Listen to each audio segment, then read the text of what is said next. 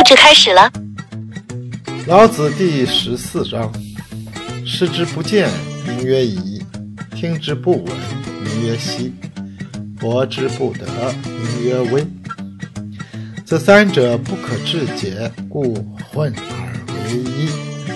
其上不矫，其下不昧。生生兮不可名，复归于无物，是谓无状之状，无物之象，是谓恍惚恍。迎之不见其首，随之不见其后。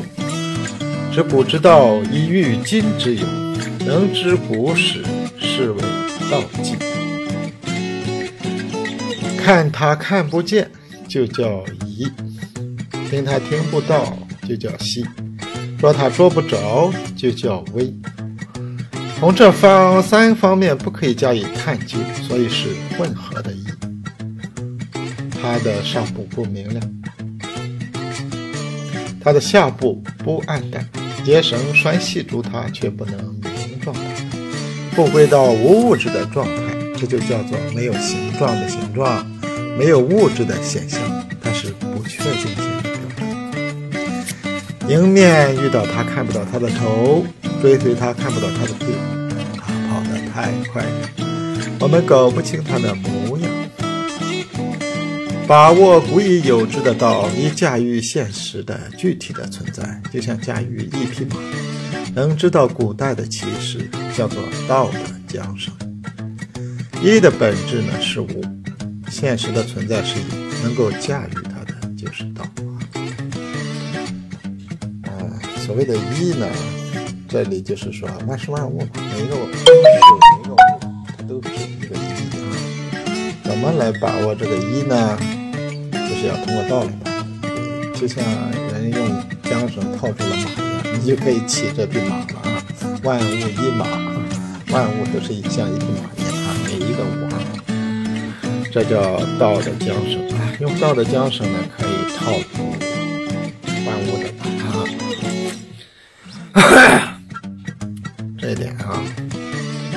那么这个道呢是古古人就是上上上上那个前人吧，前人给你拴上的啊，所以你就可以拿来用了啊。那你作为现代人呢，你也是后人的前人哈。你如果也把握了道，你也可以把这个道传到后人，传给后人，后人也就掌握了这个缰绳，那么他们就可以用来套现实中的马了啊。这是一种认识论的方法啊。老子在这里就讲的是这样啊。所谓一来说呢，它它是一种概念的话，它就具有这种听不见、看不到和抓不住这种三个特征啊。因为你马嘛，你分解、分解、分解成分子，分解成原子，是不是它就看不到了啊？那它的声音也是啊，马的叫声。你分解分解分解分解到最后，你也听不到它的叫声啊。那马的肉体和物质形态也可以这样分解分解，分到最后，也就是很微小的部分，也就抓不住了啊。那这这这三种特征呢，你就是没法说探究到底啊，你也不必要探究到底。你要想使用它，你就不必要探究到底，它是混合而成的一个一啊，就像一个马一样，你把这些啊。你不断的去探究它，探究到最后，它都是空的，呃恍惚惚恍啊。那么你只要把握这种古已有之的道，你就可以驾驭现当前的这匹马啊。这个叫做道的缰绳啊，就把道比喻成一个缰绳啊，这是一个比喻啊。这一章呢，也是一个一个很重要的一章啊。